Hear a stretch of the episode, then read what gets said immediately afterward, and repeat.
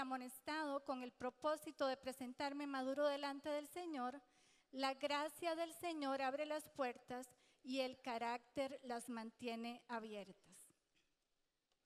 Hace más o menos como cuatro semanas, eh, el pastor me pidió que compartiera este fin de semana con ustedes. Entonces, después de pensarlo un poco y de decir, ay no, pero ¿cómo? Eh, bueno, pues me animé, me fui a la casa corriendo, empecé a orar y le dije, Señor, ¿qué quieres que comparta con tu iglesia este fin de semana? Y empezaron a venir ideas a mi cabeza y yo las anoto en un cuadernito que tengo de oración con todas las ideas que, que, vienen a mi mente cuando estoy orando, cuando estoy estudiando la palabra del Señor. Y durante esa semana eh, meditaba acerca de esas ideas, de los pasajes que hablaban al respecto de esas ideas, y venía el fin de semana a la como y decía, Señor, creo que me equivoqué. Porque lo que me dijiste esta semana para compartirlo dentro de unas semanas a la iglesia, hoy lo está predicando el pastor. Y eso me pasó la primera semana, la segunda semana, la tercera semana. Y en la tercera semana vine al pastor y le dije, don Alejandro, estoy preocupada. Yo creo que el Señor le sopla a usted antes que a mí lo que quiere que predique en la iglesia. Y no sé qué voy a hacer, estoy preocupada. Y él me dijo, no se preocupe, esto debe tener algún sentido. Me encerré esa semana a orar y a pedirle al Señor que me, que me explicara qué era lo que él quería que yo compartiera, porque parecía como que se lo soplaba antes al pastor. Y entonces entendí que esto es como una torre de legos. Y el pastor puso una semana un lego, a la siguiente semana otro lego, a la siguiente semana otro lego y el Señor me dijo, y vas a poner otro lego encima de esto. Así que es parte de la serie de prédicas que hemos tenido los últimos fines de semana eh, en la Como.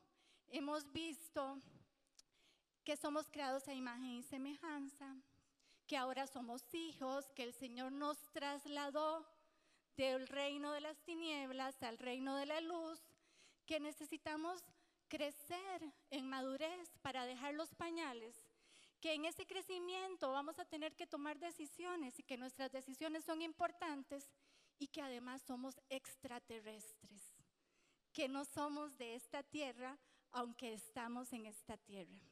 Y con semejante riqueza que hemos visto, que hemos escuchado en las últimas semanas aquí eh, al pastor predicando, yo me preguntaba, ¿y por qué no vivimos así? como hijos de Dios? ¿Por qué no vivimos así como a este lado del reino de la luz? ¿Por qué no vivimos de gloria en gloria, de victoria en victoria? ¿Por qué parece que a veces más bien estamos del otro lado, donde todo es crisis, agonía, em, tristeza? Y caminamos cabizbajos y nos metemos en el rincón más profundo para no ser vistos em, por mucha gente siendo todo lo contrario de lo que el Señor nos ha llamado a hacer, luz, dar luz en la oscuridad. Siendo todo lo contrario de lo que el Señor nos ha llamado a hacer, ponerle sabor a la tierra, que sepa rico esta tierra. ¿Por qué? ¿Por qué no nos comportamos de esa manera? ¿Qué es lo que pasa con nosotros? Y dije, Señor, ok, ahora pertenecemos a tu familia, a la familia de Dios. Y como toda familia tiene sus costumbres, se rige por principios, por valores. Hay una cultura de familia. Todos venimos de familias distintas y sabemos, y el pastor lo, lo, contaba muy bien cuando doña Flora fue a conocer a la familia de él o cuando él fue a conocer a la familia de ella. Cada familia tiene una forma de hacer las cosas, una cultura, principios y valores que rigen, formas de reaccionar. ¿Y qué pasa? ¿Por qué seguimos con el chip de este otro lado, de aquella otra familia que no queremos ni recordar? ¿Y por qué no nos comportamos como la realeza, como hijos del rey, como hijos de Dios que somos? Deberíamos ser los más distinguidos de esta tierra, además de ser los más iluminados y además de ser los que tienen más sabor. Deberíamos ser los más distinguidos porque somos hijos del rey porque representamos al reino de Dios. ¿Qué pasa? ¿Por qué no nos comportamos así? Estaba leyendo en estos días un libro que, si alguno de ustedes tiene oportunidad de leerlo, se lo recomiendo, se llama Cultura de Honor. Y el escritor de este libro contaba una historia que él tuvo que vivir en su familia con su esposa, una encrucijada en la que él se encontraba junto con su esposa cuando su hijo de más o menos 15 años tenía en su corazón ir a estudiar a otra universidad fuera del pueblo donde ellos vivían. Ellos son pastores, el escritor de este libro y su esposa son pastores, y pues inculcaron en sus hijos los principios y los valores del reino en su familia. Y los otros hijos decidieron estudiar en la universidad que estaba cerca de su casa, una universidad cristiana, donde podían ir y volver a dormir todas las noches. Y resulta que este hijo, de más o menos 15 años, tiene en su corazón ir a estudiar a otro pueblo lejos de ahí. Todavía no tiene la edad, pero él quiere empezar a relacionarse, quiere tener una beca deportiva y le pide a su papá que lo deje ir a un partido de básquetbol donde va a tener algunos contactos eh, para ir preparando todo el ambiente para ir a la universidad, lejos de su casa. Tiene que quedarse a dormir con gente que ellos no conocen, se va a relacionar con gente que ellos no conocen, lejos del círculo que ellos conocen. Y este, este papá y esta mamá se encontraban en la encrucijada de, ¿y qué va a hacer este chiquito cuando salga de la casa? ¿Cómo se va a comportar? ¿Nos irá a dejar a la altura o nos va a avergonzar? Y él dice algo que le da el título a la charla de hoy. Y él le dice a la esposa, él tiene que entender la importancia del peso de nosotros. Así se llama la charla de hoy, el peso de nosotros. Nosotros como hijos de Dios tenemos que entender que cuando nosotros quedamos mal, no solo quedamos mal nosotros, queda mal nuestro papá y quedan mal nuestros hermanos, quedamos mal todos. Hay un peso, hay una carga, hay algo importante que llevamos cuando decimos somos hijos de Dios, cuando hemos sido trasladados a este, al reino de, de la luz. Cuando aceptamos a Jesús en nuestro corazón, llevamos una carga importante que no es una carga difícil de llevar, pero que requiere carácter. Y hoy vamos a hablar del carácter. Este chiquito se comportó a la altura. Este chiquito sacó la cara por la familia. Pero nosotros, este es un análisis que vamos a estar haciendo en dos sentidos. Para los que somos papás, ¿qué responsabilidad hay en lo que le estamos enseñando a nuestros hijos?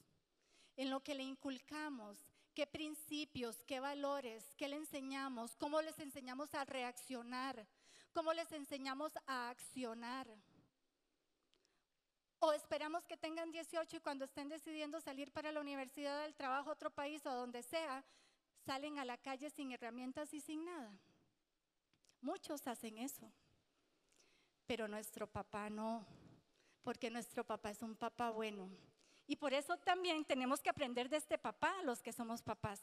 A mí esta historia de este libro me tocó mucho porque tengo un hijo de 11 que tiene metido en su cabeza desde ya hace algún tiempo que quiere ir a estudiar a una universidad en otro país. Y a mí se me hace el corazón así porque yo digo, no solo porque va a estar lejos, es un sueño que él tiene y está bueno perseguir sueños, porque el Señor pone sueños y cosas en nuestro corazón y también en el corazón de nuestros hijos y no tenemos que truncarlas, pero yo dije, ok, si este chiquito, si Ignacio quiere salir a estudiar a otro país, Esteban y yo tenemos que tomar la responsabilidad de darle con qué salir, con qué herramientas salir. No solo para que quede bien él, para que no nos deje mal a nosotros, pero lo más importante de todo, para que no dejen mal a su papá. es que los papás no hemos entendido que nuestros hijos, antes de ser nuestros, son hijos de Dios. Qué responsabilidad tan grande. ¿Qué estamos haciendo con los hijos de Dios que están a nuestro cargo? Le estamos dando las herramientas necesarias. Y ahora está bien, si usted no es papá todavía, puede ser que lo vaya a hacer. Pero también usted es de influencia, porque los hijos de Dios en esta tierra somos de influencia. Los hijos de Dios en esta tierra estamos para brillar y para ponerlos en lugares altos, para que puedan dirigir a otros como un faro, para que puedan señalar el camino a través de la palabra de Dios. ¿Qué está haciendo usted en el trabajo? ¿Qué está haciendo usted en la universidad?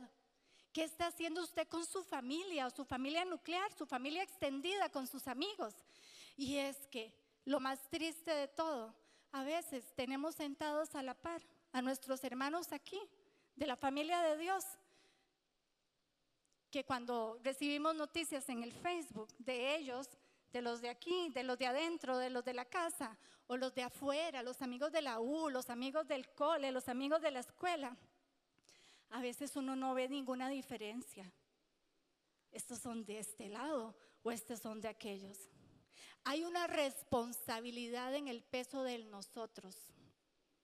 Aquellos que nos conocen deberían quedar impactados de la forma como nosotros reaccionamos, de la forma como nosotros avanzamos en la vida, de la forma como nosotros logramos sobrellevar las crisis.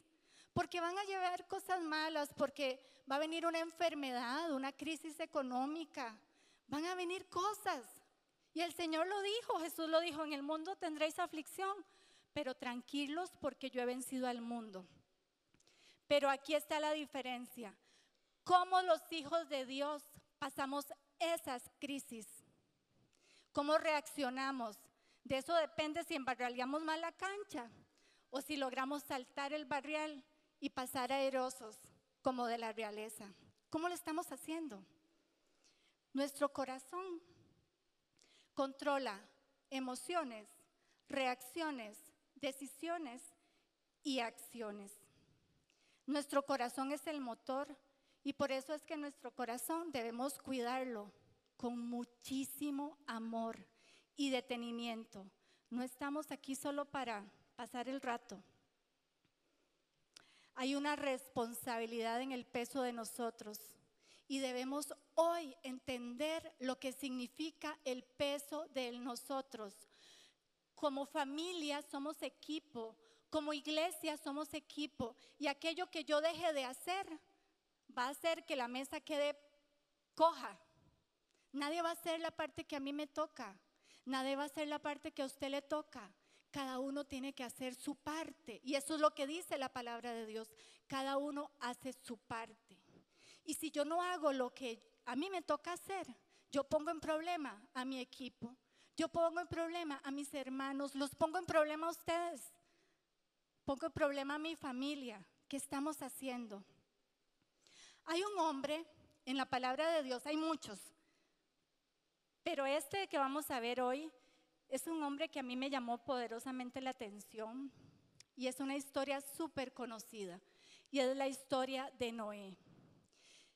Y la escogí porque tiene dos cosas importantes que me gustaría que pongamos atención dentro de la historia. La gente en el tiempo de Noé era así, como dice Génesis 6:5. El Señor vio la magnitud de la maldad humana en la tierra y que todo lo que la gente pensaba o imaginaba era siempre y totalmente malo. Yo creo que no muy diferente a lo que vivimos hoy en día. No muy diferente a lo que vemos en la tele, las películas, la radio, cuando salimos a la calle, cuando salimos de paseo, cuando nos reunimos en fiestas con nuestros amigos, a veces uno dice, pero ¿qué tiene la gente en la cabeza? Solo tonteras habla. ¿Qué es lo que tiene? Acordémonos que la palabra de Dios dice que de la abundancia del corazón habla la boca. Y en una fiesta uno oye a aquella gente, hable y hable y hable tonteras y uno dice, pero ¿qué le ha metido a su corazón? Bueno, pero no estamos para juzgar, estamos para hacer luz. La parte que sí nos toca es cuando uno oye a alguien que es de su familia, hable, que hable tonteras, y uno dice, ¿y entonces? Entonces, ¿qué hacemos los fines de semana? ¿Qué hacemos en las casas paz? ¿Qué hacemos en los estudios de mujeres, de hombres, de casona? ¿Qué hacemos? ¿Qué está haciendo esta gente? Solo viniendo a poner el check para decir que cumplió ya. Hoy vamos a, a hablar un poquito durito, pero con mucho amor.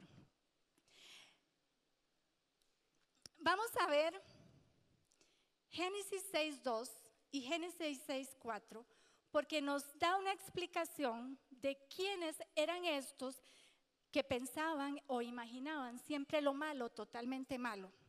Génesis 6.2 dice, los hijos de Dios vieron a las hermosas mujeres y tomaron como esposas a todas las que quisieron. O sea, un desenfreno en los deseos humanos. Y en el 6.4 dice, en esos días y durante algún tiempo después vivían en la tierra gigantes nefilitas, pues siempre que los hijos de Dios tenían relaciones sexuales con las mujeres, ellas daban a luz hijos que luego se convirtieron en los héroes o en los famosos guerreros de la antigüedad. Hay algo común, hay un factor común en estos dos pasajes de Génesis 6.2 y Génesis 6.5. Y si notan, dice los hijos de Dios. ¿Y cómo era que, ese, eh, que en el tiempo de Noé todo estaba patas para arriba? ¿Y quiénes estaban poniendo todo patas para arriba? Los hijos de Dios. Gente que no había entendido el peso de nosotros. Gente que no entendió que como hijos de Dios no estaban haciendo lo que les tocaba. Y según los teólogos, hay varias versiones de quiénes son estos hijos de Dios. Pero en todas las versiones de la Biblia que encontré aparece así, como hijos de Dios. Y esa es la parte que a nosotros nos toca, porque ¿qué somos nosotros? Hijos de Dios también. ¿Y acaso no estaremos cayendo nosotros si, se vuelve a escribir Génesis en el 2017? ¿Qué, qué, ¿Qué van a escribir de esta generación del 2017? Y los hijos de Dios vivían desenfrenadamente según sus deseos humanos. Y los hijos de Dios hacían lo que les daba la gana. Y los hijos de Dios ponían en Facebook cuanta tontera pensaban y compartían sin pensar, sin estarse dando cuenta que habían otros que están deseando encontrar la buena noticia a través de ustedes porque son referencia y de repente le sale la noticia en el Facebook con una tontera que usted compartió que ni siquiera tuvo el discernimiento para poderse analizar si eso beneficiaba si eso convenía, si eso edificaba. ¿Qué estamos haciendo si hoy en el 2017 se escribiría Génesis? Se hablaría de los hijos de Dios como estos, como esta generación de Noé. No hay antídoto. Cuando nosotros aceptamos a Jesús en nuestro corazón y somos trasladados del reino de las tinieblas al reino de la luz, y ahora somos hijos de Dios, pertenecemos a una nueva familia, eso no nos hace inmunes. No nos hace inmunes, aunque el Señor quiera, aunque Jesús nos dejó el Espíritu Santo, que nos dice y nos dice como el, el muñequito de las faulas, por ahí no, por ahí no, no lo diga, no lo haga, no hable, no diga, no se mueva, mejor quédese callado, diga que no. No nos hace inmunes ser hijos. Y el ejemplo lo vemos aquí porque a esta gente de Génesis no la hizo inmune ser hijo de Dios. Tenemos que estar conscientes de qué es lo que estamos haciendo, de cómo reaccionamos, de cómo pensamos, de cómo imaginamos y ante todo siempre tener presente el peso de nosotros. Y por eso, como esto no nos hace inmunes, Jesús, justo antes, casi de irse, en Juan 17, 15, 21, lo vamos a leer. Es una joyita que le podemos sacar y sacar y sacar. Pero hoy no tenemos mucho tiempo para meternos y profundizar en estos pasajes, pero los que noten, anoten y se vayan a la casa a repasarlos y a estudiarlos. Génesis 17, 15, 21. Esto era algo que estaba en el corazón de Jesús. Y este es Jesús orando al Padre. No te pido que los quites del mundo, sino que los protejas del maligno. Al igual que yo, ellos no pertenecen a este mundo. Somos extraterrestres, ¿se acuerdan? Hazlos santos en tu verdad. Enséñales tu palabra, la cual es verdad. Así como tú me enviaste al mundo, yo los envío al mundo. ¿Cómo envió el Padre a Jesús al mundo? ¿Para qué? ¿Para salvarnos? ¿Para sacrificarse por nosotros, entregarse en sacrificio vivo? ¿Para mostrar la salvación y para mostrar el amor del Padre al mundo? A eso nos está enviando Jesús, a mostrar el amor del Padre al mundo, a mostrar el camino de la salvación, a mostrar a Jesús. Y eso es lo que Jesús tenía en su corazón justo antes de abandonar esta tierra. Así que como tú me enviaste al mundo, yo los envío al mundo. Y me entrego por ellos como un sacrificio santo para que tu verdad pueda hacerlos santos.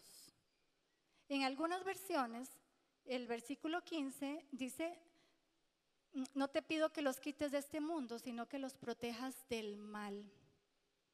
Y en el 20 dice, no te pido solo por estos discípulos, estos 11, 12 que tenía ahí, sino también por todos los que creerán en mí por el mensaje de ellos. Y ahí entramos todos nosotros. Y ve qué responsabilidad da el peso de nosotros. Porque hay otros que van a creer en Jesús a través nuestro. Eso es lo que está diciendo Jesús ahí. Y también, y estas son malas noticias, hay otros que no van a querer conocer a Jesús por nosotros. De eso es lo que estamos hablando hoy.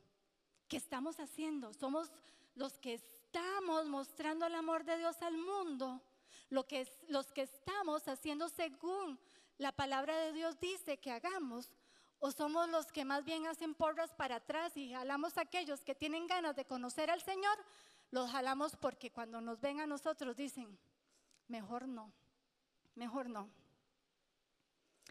te pido que todos sean uno, así como tú y yo somos uno.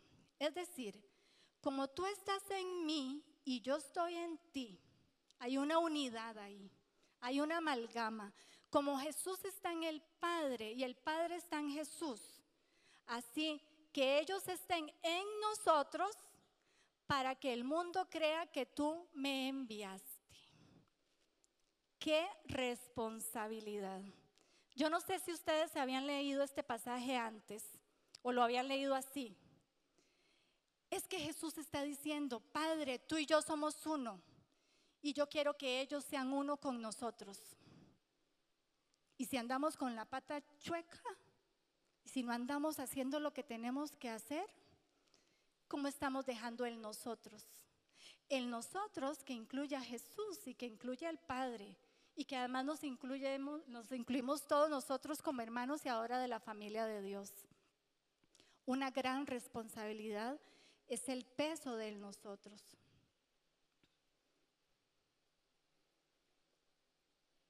Y entonces yo digo, Señor, ¿qué es lo que está pasando? ¿Por qué no actuamos? ¿Por qué no hacemos lo que tenemos que hacer? Porque tú nos dejaste el Espíritu Santo, que nos está guiando, que nos consuela, que nos dice por dónde sí, por dónde no. ¿Y por qué no? Todos somos inmunes, estamos vacunados y caminamos de acuerdo a lo que tú quieres que tus hijos caminen, iluminen, brillen y le pongan sabor a la tierra. ¿Por qué no?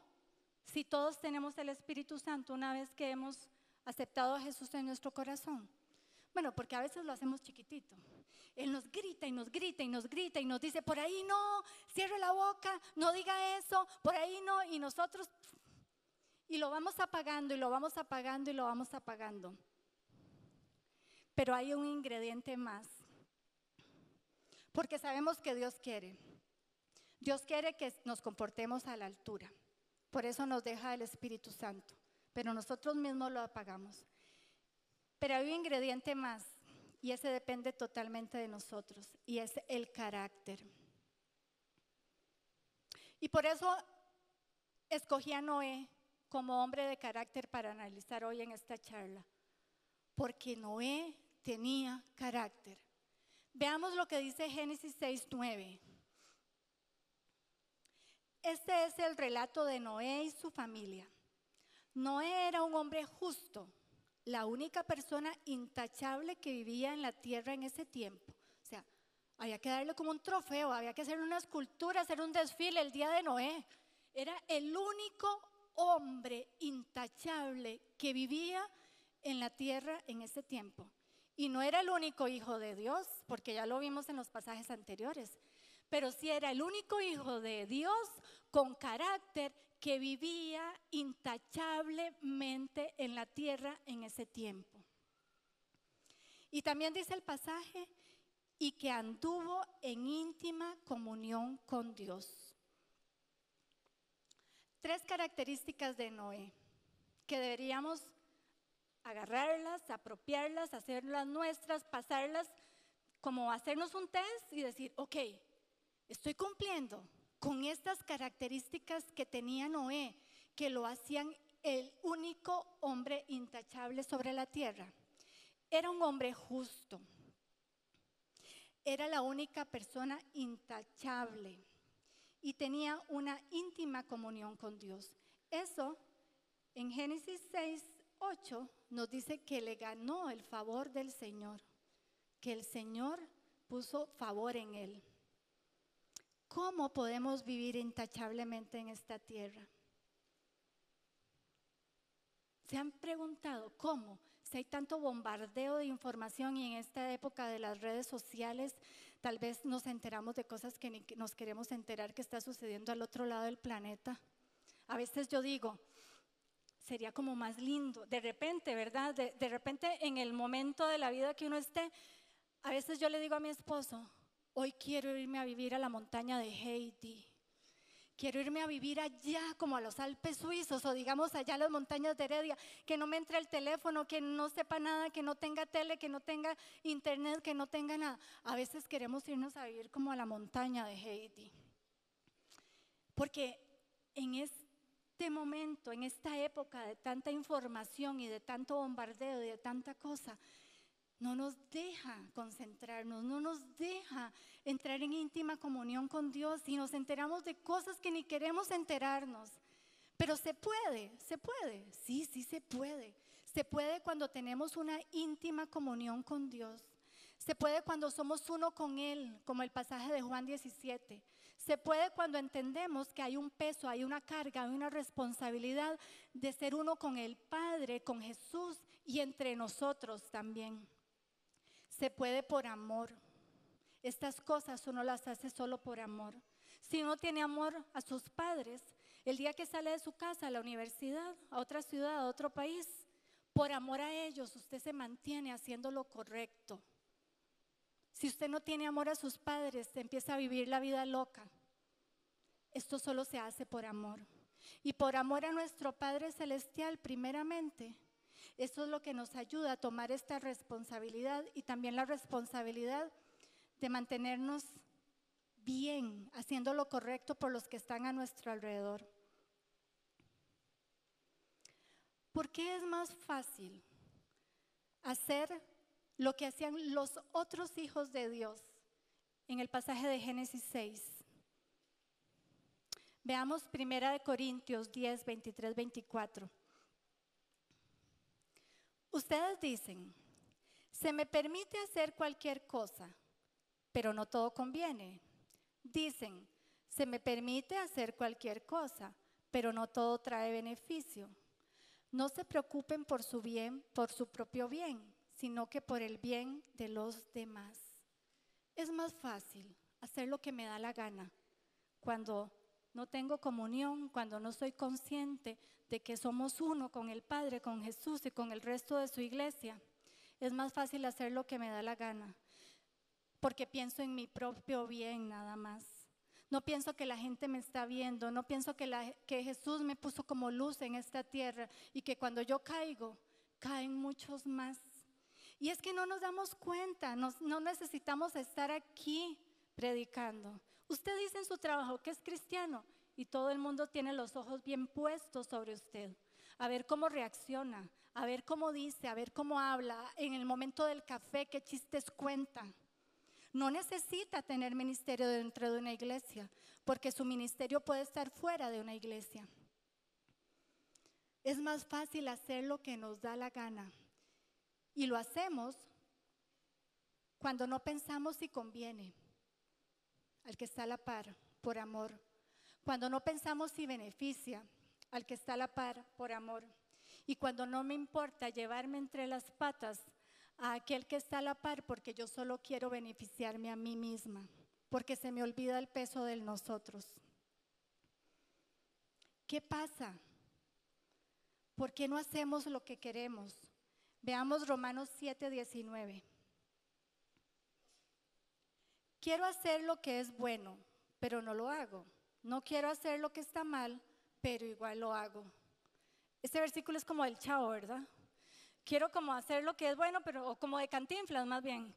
Quiero hacer lo que es bueno, pero no lo hago y quiero no hacer lo que es malo, pero sí lo hago. ¿Qué pasa? ¿Qué es lo que nos pasa? Hay una sola palabra que nos da la respuesta de lo que sucede con este pasaje de Romanos. Y es, bueno, en realidad dos. Falta de carácter. La falta de carácter hace que hagamos lo que no tenemos que hacer y que no hagamos lo que tenemos que hacer. ¿Y qué podemos hacer entonces? Pues desarrollar el carácter. ¿Y cómo desarrollamos el carácter? Primero tenemos que conocernos a nosotros mismos. Y aquí vamos a hablar, según los expertos, en los últimos tiempos he estudiado un poquito esto, así que estoy como apasionada por este tema. ¿De qué nos componemos nosotros? O sea, además de espíritu, alma y cuerpo, ¿qué somos nosotros? ¿Qué, qué al final? ¿Cómo respondemos? ¿Por qué respondemos como respondemos? ¿Por qué reaccionamos como reaccionamos? El ser humano, todos nosotros, estamos compuestos de temperamento y de carácter. Y hay una diferencia entre temperamento y carácter. Y, oímos a las abuelitas y a todo el mundo en la calle, es que este chiquito tiene mucho carácter, porque es un malcriado insoportable. Y entonces la gente piensa que la gente de carácter es un malcriado insoportable. Es aquel que grita más, es aquel que... Y no. Vamos a hacer la diferencia entre temperamento y carácter. Temperamento es algo con lo que todos nacemos, es heredado. No hay buenos, no hay malos. Son cuatro. Y todos tenemos al menos la combinación de dos, uno más fuerte que el otro. Y se los voy a, describir aquí. Tenemos el temperamento colérico, es aquella, aquellas personas que no han dicho que hay que hacer algo y salen corriendo a hacerlo. Un Pedro es un colérico. Es, aquel que se mueve, parece que, tiene como no sé qué, no se puede quedar quedito, es una persona activa. Un melancólico, que es una persona pausada, que le gusta, que parece introvertido, le gusta estar como meditando en sus cosas. Un sanguíneo que le gusta la pachanga, la fiesta de estar rodeado entre gente. Y un flemático que ama la paz. Todos tenemos al menos dos, unos más fuertes que otros. Y, es genético, lo heredamos de nuestros padres, de nuestros abuelos. Incluso hay familias que claramente se pueden definir, porque la mayoría son de un temperamento X. Hay familias que todo, uno entra a esa casa, lo invitan y todos están calladitos y hay una paz y todo está acomodadito perfectamente, melancólicos porque todo tiene que estar donde tiene que estar. Hay otras familias como las de los italianos, son muy muy características, que aquellos son una pachanga y, la comida y vuelan las tortillas, decía, ellos son sanguíneos, les encanta la fiesta, les encanta estar rodeado de gente. No hay buenos, no hay malos. Y todos tienen capacidad para liderar. Y esta es la buena noticia, porque el Señor nos ha dado a los hijos, a sus hijos, la capacidad de ser líderes. Y hay, un, hay unas ideas erróneas que dicen que solo ciertos temperamentos son buenos para ser líderes. Y eso es falso. Todos, cualquiera de los cuatro temperamentos tiene la capacidad para liderar, cada uno a su estilo y además son necesarios. Necesitamos tanto el flemático como, como el colérico. En una negociación de paz necesitamos al flemático y para poner en acción a trabajar una empresa necesitamos al colérico. Todos podemos ser líderes y no tenemos que forzarnos para cambiar porque no podemos hacerlo. Es un factor biológico que nace con nosotros.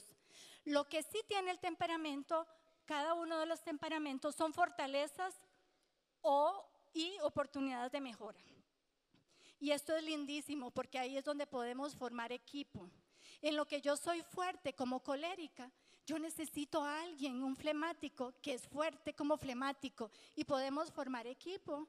Y aquí es donde yo los insto a que ustedes se vayan a la casa y revisen un poquito estos temas, identifiquen qué son ustedes qué temperamento.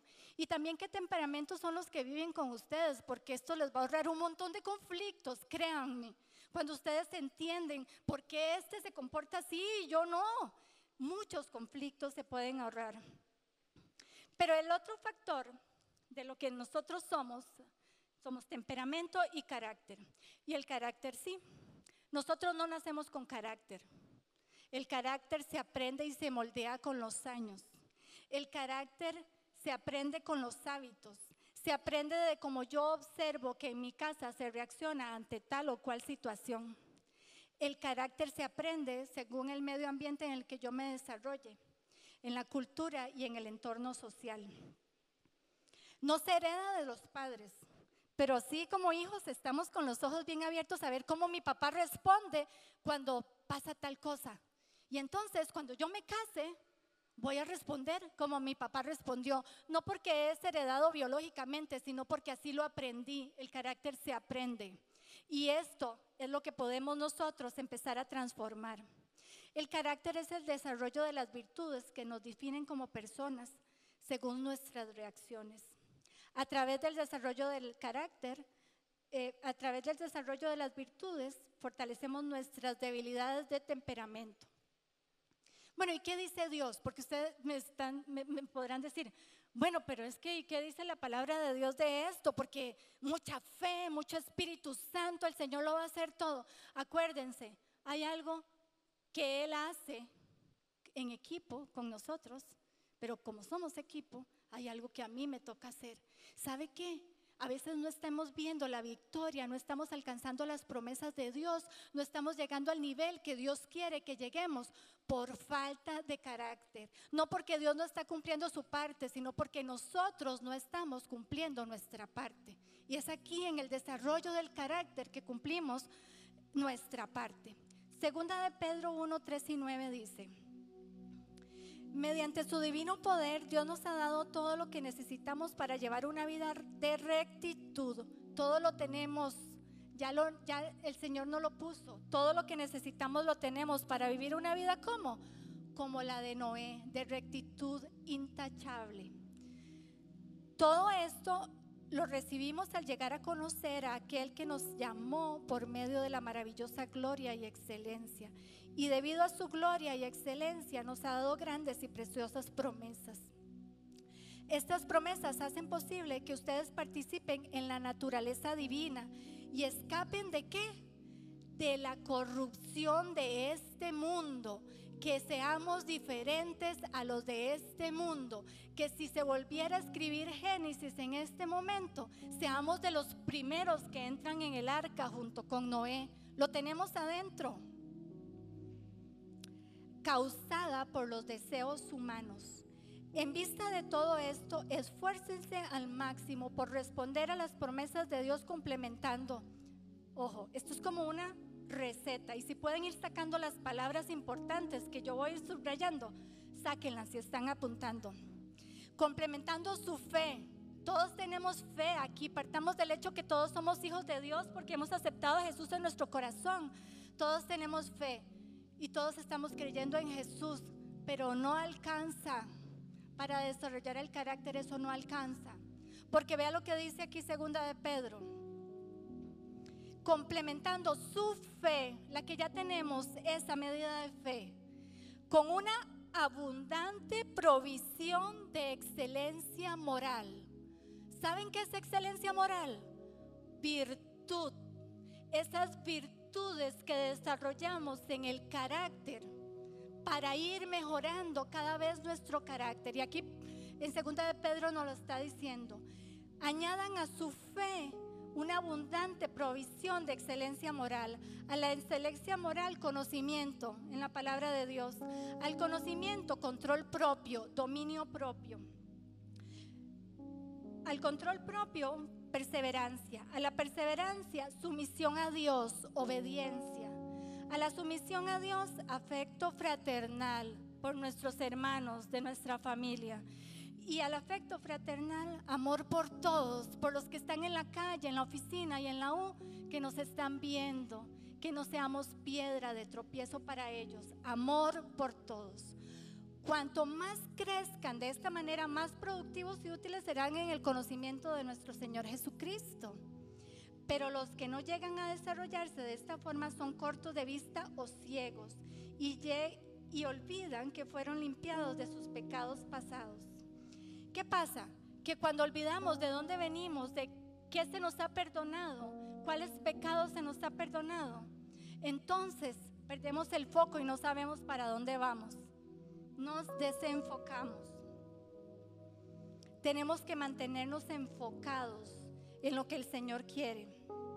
Y según los expertos, y, partiendo del hecho de que todos somos hijos y como hijos somos líderes y como líderes debemos tener influencia en este mundo, según los expertos hay cuatro virtudes fundamentales a desarrollar. Una es la prudencia o la capacidad para decidir bien, con sabiduría. Otra es la fortaleza, la valentía, la capacidad para mantener el rumbo a pesar de lo difícil que sea el camino. Yo mantengo el rumbo porque estoy enfocada, porque mis ojos están puestos a la meta que el Señor me ha llamado. Otra es la justicia, la tercera es la justicia, la capacidad para cada uno, dar a cada uno lo que corresponde. Y la cuarta, y si debemos empezar por alguna, yo diría, empecemos por esta, dominio propio es el poder dirigir nuestras pasiones, enfocarnos en nuestras pasiones. ¿Por qué empezar con dominio propio? Porque además ya es parte del fruto del Espíritu Santo. ¿Se acuerdan en Gálatas? Ya es parte del fruto del Espíritu Santo. Y porque tenemos que tener los ojos bien abiertos. Porque en segunda de Pedro 1.10 dice, así que amados hermanos, esfuércense por comprobar si realmente forman parte de, de los que Dios ha llamado y elegido. Hagan estas cosas y nunca caerán. ¿Saben qué es lo que pasa? Lo que pasa es que la estrategia del enemigo es hacernos, nos bombardea con ideas que nosotros le compramos y cuando se las compramos nos hacen caer. Y eso es por falta de dominio propio. Y vean lo importante que es desarrollar el dominio propio. Y las que están en una casa paz, este versículo lo hemos repasado en las últimas semanas, pero nunca está de más. Génesis 4:7. Serás aceptado si haces lo correcto. Esto es el Señor hablando con Caín.